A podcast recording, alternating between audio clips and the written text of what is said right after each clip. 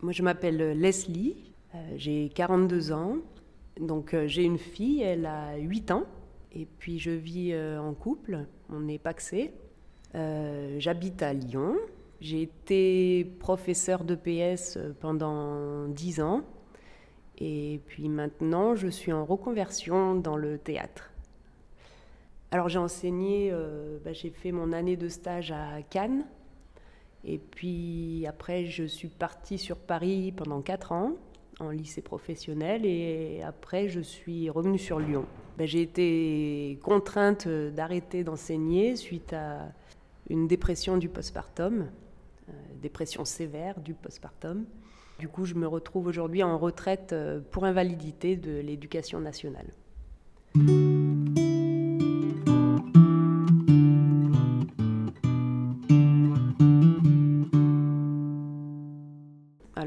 Dépression, elle est arrivée euh, avant mon accouchement, mais je ne savais pas du tout ce qui m'arrivait à ce moment-là. Euh, ça faisait quelques temps, on va dire peut-être un an, que hum, j'avais plus trop d'intérêt pour les choses, euh, j'osais plus prendre la parole en public, même en tout petit comité. Hein, j'avais plus du tout confiance en moi, et donc je sentais bien qu'il y avait quelque chose qui, qui allait pas.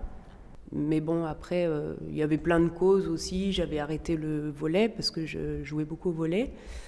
Et du jour au lendemain, j'ai dû arrêter à cause d'un problème de genou. Donc, euh, le sport, c'est un petit peu comme une drogue. Hein. Et voilà, j'avais juste ces, petits signes-là, mais moi, je ne savais pas ce que, j'avais. Hein. Je m'étais dit, peut-être, faudrait que j'aille voir quelqu'un quand même, parce que je sens que... Et puis, euh, quand j'étais enceinte, ça, ça allait plutôt pas, pas, ni plus ni moins. Et c'est surtout le dernier mois de grossesse. Euh, je dormais 3 euh, à 4 heures par nuit. Euh, je pense que déjà à ce moment-là, j'avais des angoisses, mais je ne savais pas du tout que, que c'était des angoisses. Et puis, je pense que j'étais un petit peu trop à fond dans la préparation, la chambre. j'avais fait la peinture, j'avais tout fait nickel, de, que tout soit parfait pour la venue du bébé. J'avais lu euh, je ne sais pas combien de bouquins, enfin bref. Et je m'étais même bien isolée à ce moment-là. Je ne voyais plus grand monde. J'étais chez moi à bricoler, à, faire du ménage. Et dès que je voyais quelqu'un, ouais, ça m'angoissait.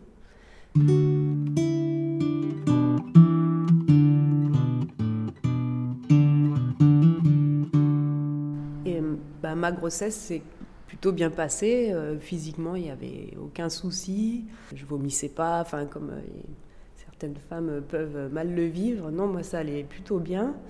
J'avais pas mal de stress, surtout vers la fin, euh, en cours, parce qu'en plus j'enseignais en, en, ZEP, on va dire que c'est un petit peu plus musclé, les séances, un peu plus d'énergie à donner.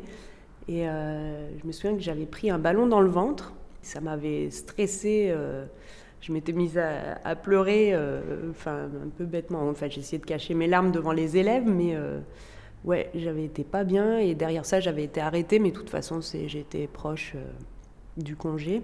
Ah oui, j'ai dû arrêter de, fumer, donc forcément, ça n'était pas pas évident, mais j'ai réussi quand même. Et puis donc, il y a eu ce fameux dernier mois où, où je dormais pas plus de 3 à 4 heures par nuit. Donc moi, je mettais ça sur le coup de, bah, du gros ventre, euh, il faisait chaud, euh, on ne sait pas comment se positionner, euh, mais en, fait, je sais aujourd'hui que c'était les angoisses, le stress et, et, que ça ruminait un petit peu trop, quoi. Mais après l'accouchement, pareil, ça s'est super bien passé. En plus, attends, le pire, c'est que j'avais fait une, une préparation à l'accouchement où là, il t'explique comment il faut respirer, comment, qu'est-ce qu'il faut faire au moment de l'accouchement. Par contre, il t'explique pas, euh, une fois que le bébé est là, bah, qu'est-ce que tu fais Comment tu le laves Comment tu fais les soins Tout ça. Enfin, moi, en tout cas, j'ai pas eu ça. Je me souviens que la femme mettait des étoiles aux, personnes avec qui elle pensait que ça se passerait bien, qu'il y aurait un accouchement qui se passerait bien. Et moi, elle m'avait mis une étoile, comme quoi il n'y avait euh, aucun signe voyant euh, que ça allait peut-être un peu déraper. Personne m'a informé sur une possibilité de dépression. Euh, personne ne voyait rien du tout. Hein, et moi encore moins. Enfin, je le, sentais que ça allait pas, mais je je ne savais pas euh, qu'il y avait vraiment un souci. c'est surtout arrivé après l'accouchement. Donc l'accouchement s'est super bien passé. Euh, j'ai eu une péridurale, donc euh, pas de douleur, rien, impeccable. Mais c'est suite à ça que j'ai réussi à m'endormir pendant quatre nuits consécutives. Donc je suis restée cinq jours réveillée à la naissance de, de ma fille. Déjà la première nuit, j'ai accouché, euh, il était 23h54 exactement, donc forcément la première nuit, j'ai pas dormi. Et puis les nuits d'après non plus. Et c'est surtout ce manque de sommeil qui a fait que ça, ça a complètement explosé. Euh. C'est arrivé tout de suite euh, après l'accouchement, bah, dû au manque de sommeil. J'avais peur de ne pas savoir euh, comment m'occuper d'elle. Enfin, d'un coup, on se retrouve responsable d'une petite personne, sachant que j'avais complètement perdu la confiance en moi. Puis je, ruminais toutes les visites qui allaient venir les parents, les beaux-parents, les, oncles, enfin les, frères et sœurs, qui maintenant c'est les oncles, mais ouais, ça, ça m'angoissait beaucoup. Et puis le fait qu'aussi les gens allaient me voir euh, en tant que mère d'un coup, et moi je pensais qu'on allait me juger, ou là c'est une bonne mère, pas bonne mère. Enfin, il fallait que je sois parfaite en fait, et c'est un peu ça le problème. Ouais, il fallait que je sois parfaite. En fait, c'est surtout arrivé à la, à la quatrième nuit euh, sans dormir Là, euh, j'ai fait euh, apparemment un épisode psychotique, mais moi je ne savais pas du tout ce qui m'arrivait. Ça, ça, les, idées euh, tournaient, tournaient, tournaient sans cesse dans ma tête et j'arrivais plus à, mettre un stop, tu vois. On me disait il fallait, que j'essaie de m'endormir. On me donnait rien du tout hein, pour dormir. Et, mais, plus tu essayes de, t'endormir et moins tu y arrives. Et là, je me souviens que c'était juste euh, horrible. C'était un cauchemar. Enfin, cette quatrième nuit, là, euh, je, j'ai toujours dit, je le souhaite à personne. Euh, c'est. Moi, j'ai l'image, tu vois, dans Orange Mécanique, il y, a une scène à un moment donné où il, y a des crochets là autour des yeux du gars et qu'il le coince devant un écran forcé à regarder, il peut pas fermer les yeux, il peut pas se poser. Et, tu vois, bah, c'était un peu euh, comme de la torture comme ça, où, où ton cerveau il s'arrête jamais. Et j'arrivais plus à, rien faire parce que on me disait si ça va pas, t'appuies sur le bouton rouge. Et le bouton rouge, euh, j'avais attends, bouton rouge, bouton rouge, hop. Euh, attends, est-ce que je peux aller aux toilettes? Non, attends, si je vais aux toilettes, je fais attends, un pas devant l'autre, droite, gauche, comment euh, j'ouvre main droite, Enfin, voilà, c'était à, ce point-là, euh, c'était franchement horrible. Et je me souviens même qu'à ce moment-là, je m'étais dit, putain, mais punaise, punaise, mais euh, j'aurais préféré qu'on me coupe les, deux bras, les deux jambes, plutôt que... Enfin, c'est une souffrance horrible, la, souffrance psychique. Et puis aussi, je mangeais plus. Je mangeais plus du tout. Ça, c'était peut-être un peu après l'épisode psychotique et je me rappelle qu'après ça, le lendemain, il y, a des infirmières qui arrivaient et qui, me parlaient. Et je voyais euh, leur bouche euh, bouger, dire des mots, mais j'arrivais pas à percuter sur le sens de, de ce qu'elle me disait. Et du coup, je me redisais leurs, leurs mots dans ma tête pour essayer de. Enfin, j'essayais de m'accrocher, m'accrocher, m'accrocher. Et, et là, euh, à un moment donné, j'ai plus pu, j'ai, tout euh, relâché. Et là, je pouvais plus, j'avais plus aucune force, je mangeais plus, je, j'avais plus la force de lever mes bras, plus rien. En plus, j'allaitais ma fille parce que, bah, évidemment, la mère parfaite allait. euh, mais après, euh, c'était quand même un moment agréable parce que j'avais ce, lien-là avec ma fille euh, que, personne d'autre peut avoir et, et, ouais, je trouvais ça important de l'allaiter et j'aimais bien ça, et ça se passait bien aussi mais ça épuise hein, ça. D'ailleurs, elle avait le droit à un biberon normal, autre que du lait maternel la nuit. Elle allait à la pouponnière pour que je puisse un petit peu me reposer. Et moi, j'entendais des, pleurs de bébé, mais partout. Et j'entendais tellement de pleurs de bébé, je, me demandais si c'est moi qui les inventais ou s'il y avait vraiment des pleurs, mais bon, il me semble que ça devait être un petit peu entre les deux. C'est à la quatrième nuit, donc euh, la fameuse nuit d'épisode psychotique, là, il y a une psychiatre qui est, qui est venue, enfin, qui m'a donné, euh, je crois que c'était du, du Xanax simplement à ce moment-là. Ce qu'il y a, c'est qu'il il se passait plein de choses que moi je voyais pas, mais eux discutaient entre eux. apparemment, elle attendait de me donner des, médicaments parce qu'elle savait pas si j'étais en train de faire une psychose puerpérale ou, ou une dépression sévère du postpartum. Et c'est mon gynécologue qui a tapé le poing sur la table, paraît-il, parce que moi, j'étais pas là, qui a dit non, mais ça suffit, euh, je la connais bien, je, sais que c'est pas une psychose et elle a, pas dormi, enfin, faut lui donner des, antidépresseurs. Donc on a commencé à me donner ça et surtout le Xanax qui, fait que en fait, c'était les angoisses quoi, qui m'empêchaient de, de dormir et j'avais demandé à un moment donné qu'il n'y ait plus de visite parce que, oui, forcément, euh, ça allait pas. Mais même ça, je culpabilisais de ne pas pouvoir euh, accueillir tout le monde comme j'aurais voulu. En tout, je suis restée dix jours à la maternité parce que ils voulaient me mettre dans un centre euh, où, je sais pas trop où et moi je voulais absolument pas qu'on me sépare de, ma fille. J'ai pas eu ce, rejet de l'enfant, moi, comme certaines peuvent avoir, parce que dans les dépressions postpartum, il, il y en a 100 000 différentes. Hein. Moi, j'ai pas eu le rejet de l'enfant, mais par contre, j'ai eu ce truc de ne pas du tout avoir confiance en moi et de me dire qu'elle serait mieux, mieux gérée par d'autres personnes que moi, parce que j'étais incapable, j'étais nulle. Donc forcément, j'étais plus tranquille quand elle était dans les mains de quelqu'un d'autre. Parce que elle, euh, par contre, euh, elle, c'était tout nickel. Elle passait les tests, euh, c'était parfait. Elle, elle, pleurait vraiment que quand elle avait faim. Je, me rappelle que dans, le service là-bas, à un moment donné, je marchais dans le couloir et j'entendais les, les sages-femmes parler. Et il y en a une qui disait Oh, moi, ma chouchou, c'est alors, je ne sais pas si je peux dire le prénom de ma fille, donc elle a dit le prénom de ma fille. Et oh, elle est trop chou, machin. Et je me suis dit, oh, ben, même ma fille, elle est pas. il n'y a que moi qui suis vraiment à l'ouest. Et après, elle disait, oh, le papa, il est bien. Hein. Par contre, la maman. Euh, ah oui, d'ailleurs, c'est elle qui a remarqué, c'est grâce à elle, c'est. Euh, je ne sais pas si c'était une infirmière.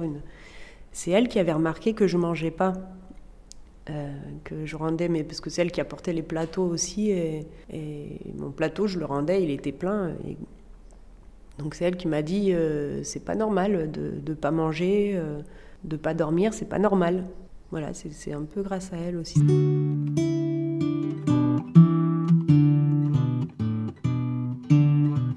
Là où j'ai eu de la chance, c'est que vraiment j'étais bien bien entourée.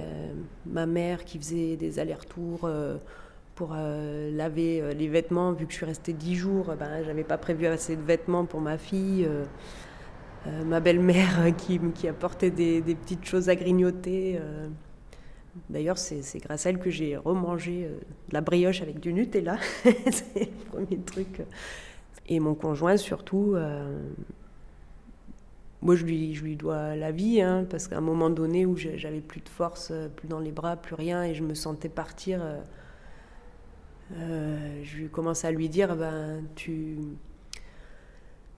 tu t'occuperas bien de notre fille, tu prendras soin d'elle, tu lui diras que je l'aime. Enfin voilà, moi, moi j'étais plus là et et, là, il m'a, regardé droit dans les yeux, je me, souviendrai toujours de son regard, et il m'a dit Je te, je te laisserai pas, euh, non, je te laisserai pas.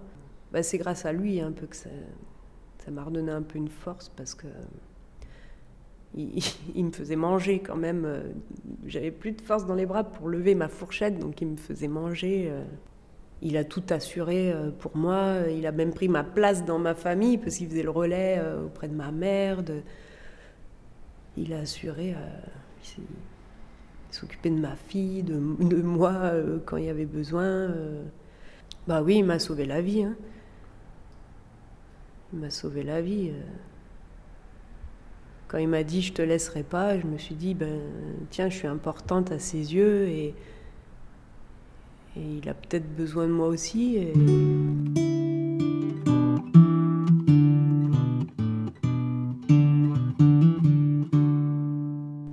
Des idées noires. Euh, je me souviens que c'était tellement horrible l'épisode psychotique là que je m'étais dit, si ça, si ça se reproduit encore une fois, je ne pourrais plus le, supporter. Je regardais la fenêtre et puis je me disais, merde, c'est pas assez haut, tu vois.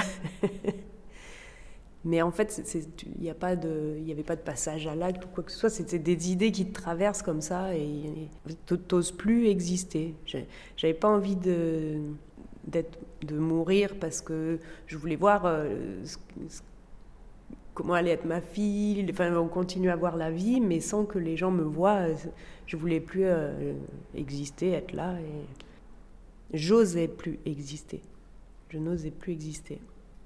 Ça demandait trop d'énergie. Ben, le retour à la maison, j'étais soulagée parce que j'avais tellement tout préparé j'étais contente de retrouver mes repères parce que c'est tellement le bazar dans ma tête, le flou. Puis dans cette chambre là où c'était vite le bazar aussi, euh, où, il y avait des allées venues tout le temps, euh, puis avec des, discours qui se contredisent. Il faut faire ça, il faut la mettre en couveuse, non, il faut la mettre en peau à peau, non, faut, faut faire comme ça le soin, non. Enfin, Bref, c'était le bazar là, là chez moi. J'avais tout organisé, bien que j'avais besoin en fait de choses un peu ordonnées, rangées, euh, où j'avais des repères parce que dans ma tête j'en avais aucun. Et là, par contre, je me suis complètement isolée euh, avec mon conjoint et ma fille parce que ça m'épuisait euh, de voir du monde.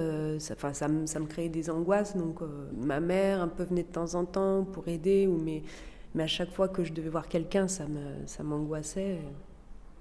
Donc je sortais pas beaucoup. Puis tout allait trop vite, tout était déformé un peu. Euh, j'avais l'impression des fois de d'être comme dans un rêve, en fait, tu vois, euh, comme si toi, tu, tu, sors de ton corps et puis tu, déjà tu te vois toi et tu vois tout un peu flou. Euh. je me souviens des fois j'ai essayé de regarder ma fille et j'arrivais pas, peut-être le cerveau arrivait pas à, je sais pas, à globaliser l'image, je sais pas si on peut dire ça comme ça, mais je voyais des, choses mais j'arrivais pas à mon cerveau mettait pas de sens aux images, en fait, comme un peu dans un rêve, c'était flou. Vu que je voyais souvent sa petite tête, quand je voyais la tête de mon conjoint, elle paraissait énorme. je sais pas, je sais pas, dans un monde euh, complètement parallèle.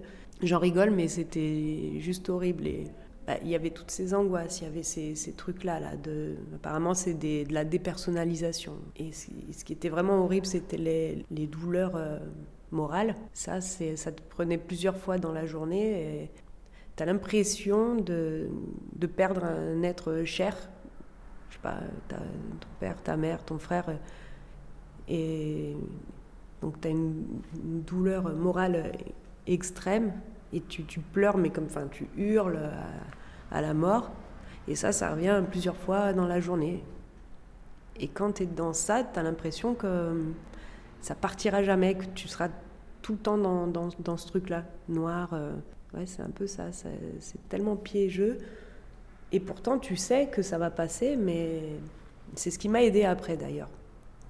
Quand, j'étais dans ces phases-là, je me disais, euh, tu, sais très bien que ça, va, ça va passer. Tu essaies vraiment de te, convaincre de ça.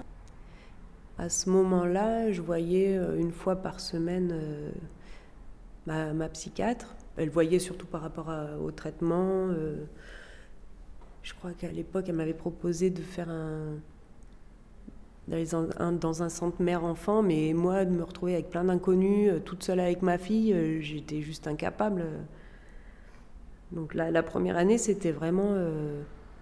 je voyais ma psychiatre avec ma fille, des fois sans. J'étais avec mon conjoint qui m'aidait, les parents qui aidaient. Enfin, vraiment, j'étais super bien entourée, mais j'étais incapable d'avoir une vie sociale.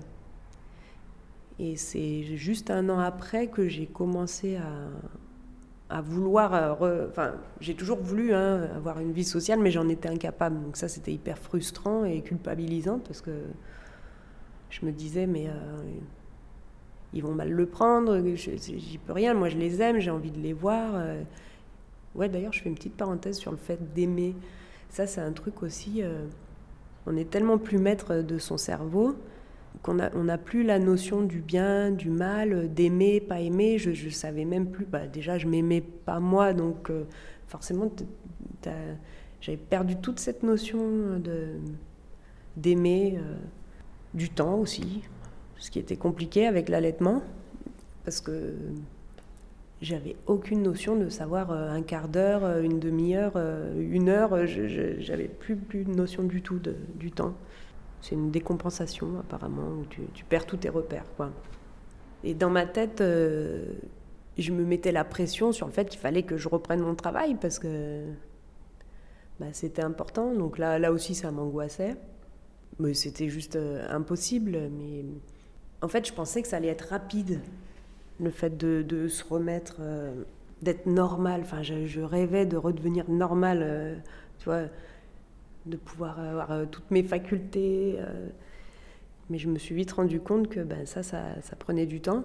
Donc au bout d'un an, il y a ma psychiatre qui m'a conseillé d'aller faire de la relaxation euh, à la MGEN, euh, au centre de santé mentale. Oui, du coup, je faisais des, des demi-journées, voire des journées à l'hôpital de jour. Moi, je faisais euh, de la relaxation, de l'ergothérapie. C'est là où j'ai appris à faire de la poterie. il y avait des groupes de parole, il y avait de l'écriture, et surtout, il y avait des interactions avec d'autres personnes et d'autres personnes qui avaient vécu des choses un peu euh, similaires, ou pas d'ailleurs. Et là, j'ai noué des liens très forts avec certaines personnes parce que là, tu n'es plus dans une dimension sociale où il faut parler pour, euh, pour faire bien, pour mettre des étiquettes. Et d'ailleurs, euh, je crois que j'ai quasi jamais su qui faisait quoi comme métier là-bas dedans parce que ça nous intéressait pas forcément. Tu parles de choses un peu plus, euh, plus humaines, quoi. Et c'est là que j'ai refait du théâtre dans le cadre de soins. C'est là où je me suis dit, mais ça me plaît en fait. Et puis ça, ça, ça réapprend à te connaître toi, parce que j'avais complètement oublié euh, qui j'étais. À force de vouloir être parfaite, de vouloir être euh, celle qu'on attend, ou plutôt celle que tu penses qu'on attend de toi, c'est pas la même chose.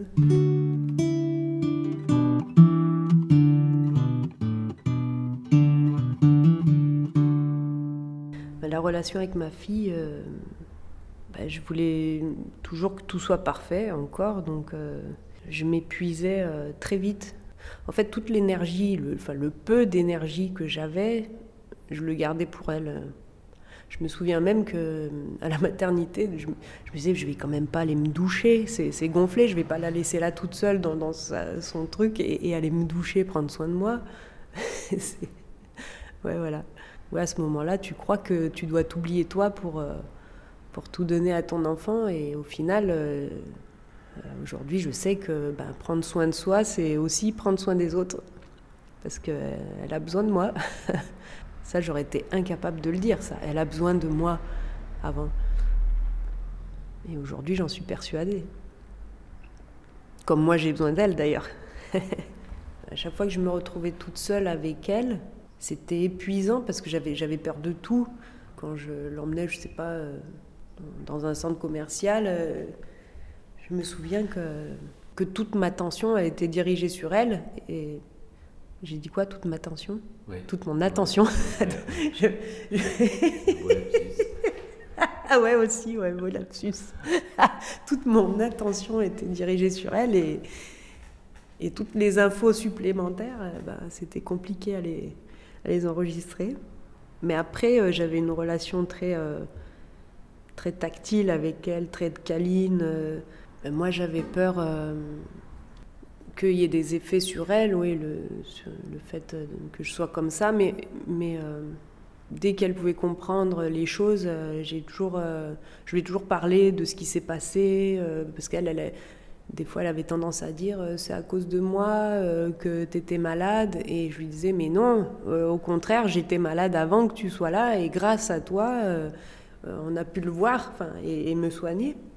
Dans la dépression, c'est il y a une vision de, certaines personnes où ils vont te dire mais mais enfin moi dans mon entourage j'ai pas j'ai pas eu ça mais ils vont te dire mais vas-y mais bouge-toi fais quelque chose. Et tu dis pas ça à quelqu'un qui, est paralysé des, deux jambes tu dis pas allez va, courir un 100 mètres. Ben non. Ben là c'est pareil t'es pas maître de, de ton cerveau et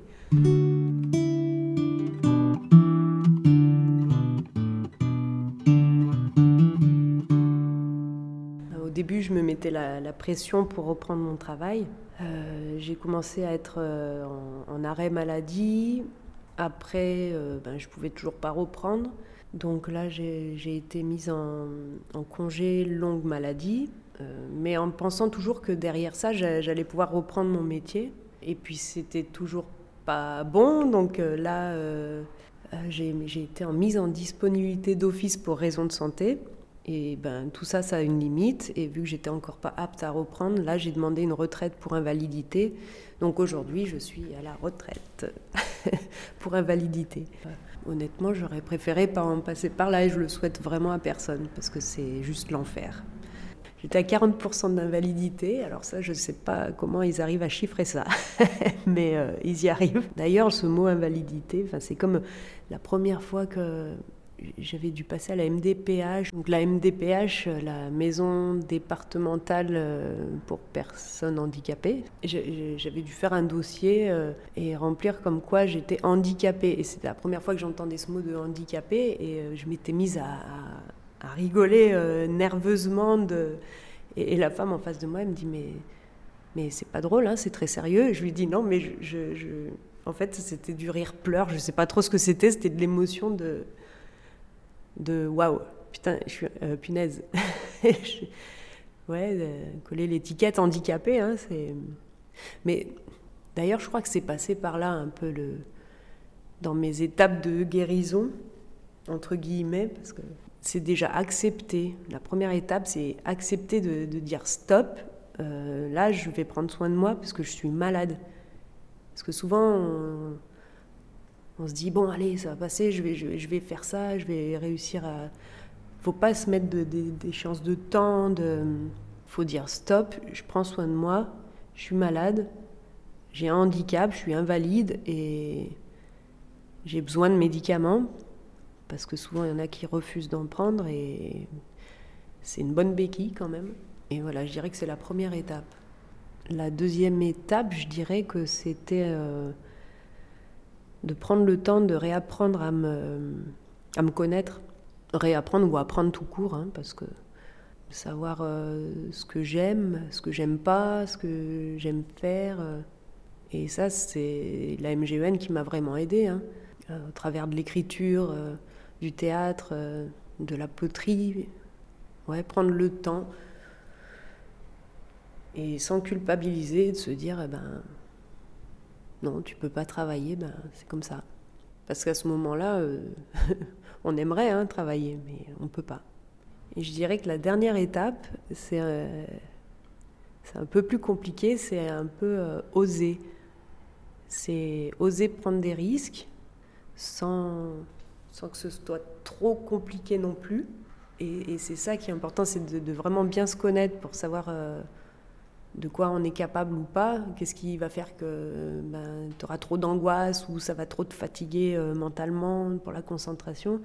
Non, c'est oser euh, faire des, des choses et à chaque fois ça, a payé quand j'ai osé, euh, quand j'ai osé m'inscrire au théâtre plus dans le cadre de soins, quand j'ai osé venir m'inscrire au théâtre de l'Iris pour une vraie formation, alors que j'avais encore euh, des, symptômes, euh, des angoisses, euh, de la dépersonnalisation, des, fatigues au niveau de la concentration.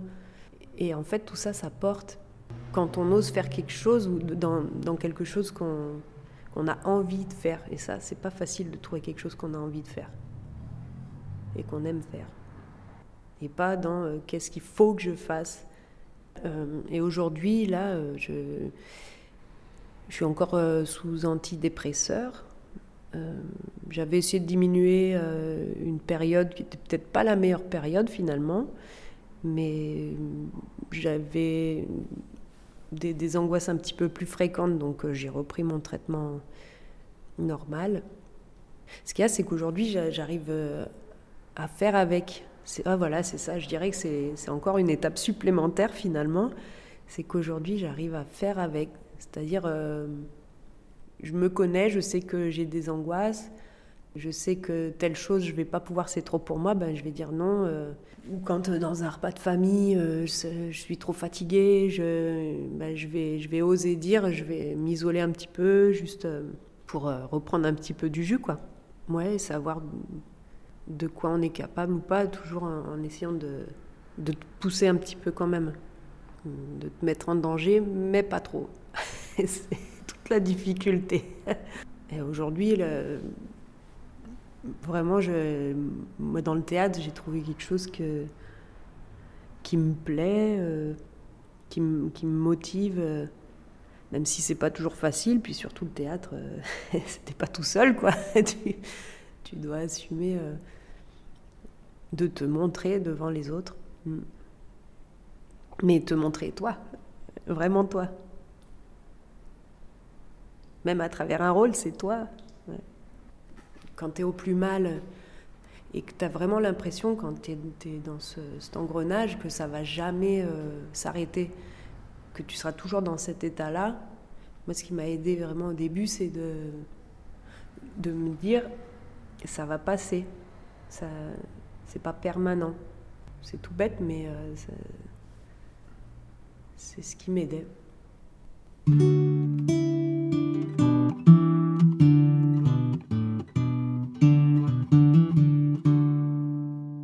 Aujourd'hui, euh, je me sens mère, et je me sens moi aussi, même si euh, ben, on a toujours des doutes et ça c'est plutôt sain. Et je me sens femme, ouais. Mais tu te rends compte qu'aujourd'hui, les gens ils connaissent de mieux en mieux, et tant mieux, parce que c'était tabou, euh, beaucoup trop tabou, surtout le, lien mère-enfant. Hein, ça, femmes qui culpabilisent parce qu'elles n'ont pas le, lien, puis que tu es censé être heureux quand, euh, tu attends un enfant, quand il arrive, waouh, c'est le bonheur. Ouais, il y a du bonheur, mais, mais, euh, mais c'est pas facile. Et en même temps, si j'avais pas eu ça, parce que j'ai vraiment l'impression que c'est indépendant de toi, euh, je pense que j'aurais vécu le truc euh, vraiment avec bonheur, avec plaisir. Euh, parce que quand tu vois ce petit machin là qui prend son premier bain, qui fait ses. Enfin, c'est. C'est juste trop beau. Et si j'avais été en bon état, je me dis euh, que j'aurais vraiment apprécié ces moments-là, ouais. Ah bah oui, j'ai l'impression d'être passé à côté parce que c'est une période de ma vie qui reste hyper floue parce que mon, cerveau, ma mémoire, j'en sais rien, ça ne marchait pas correctement. Donc il y a plein de choses que, que j'ai complètement euh, oubliées. Mais ouais, ça, te met la pression aussi, les, le regard des autres mères. Les... Là aussi, il y a tout un jeu de mère parfaite qui fait des gâteaux, qui fait ci, ça. Euh. Et ça te met la pression. Tu regardes les autres, tu te dis c'est toujours mieux euh, les autres. Et finalement, je crois que je m'en suis pas si mal sortie. Avec de l'aide, bien sûr. Ça, c'est précieux. Bienvenue, ma petite. J'ai le nez à la vitre. Va et t'en fais pas. Moi, c'est ton papa. Te déroule le fil. T'es arrivé pile. Va t'éter trois gouttes, je t'ouvre la route. Et dors mon bébé, tu viens d'arriver. Chez nous c'est la fête. Fais pousser ta tête. J'ai ressorti mes billes. Que t'es belle ma fille. Je suis bête et content J'aime ta maman. Je compte un, deux, trois. Mon petit bout de moi. Ça y est, c'est parti. Voilà. C'est ta vie. Je te la veux douce. Je souffrais sur la mousse. Tes yeux qui sont deux, ils verront ce qu'il y a de mieux.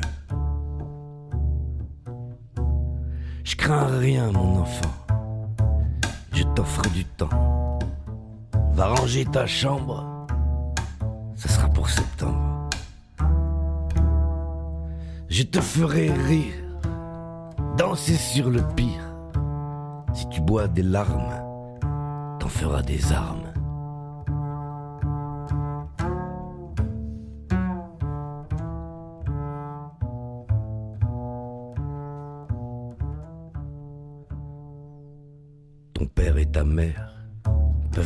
les fiers. Notre intersection goûte un jus de passion.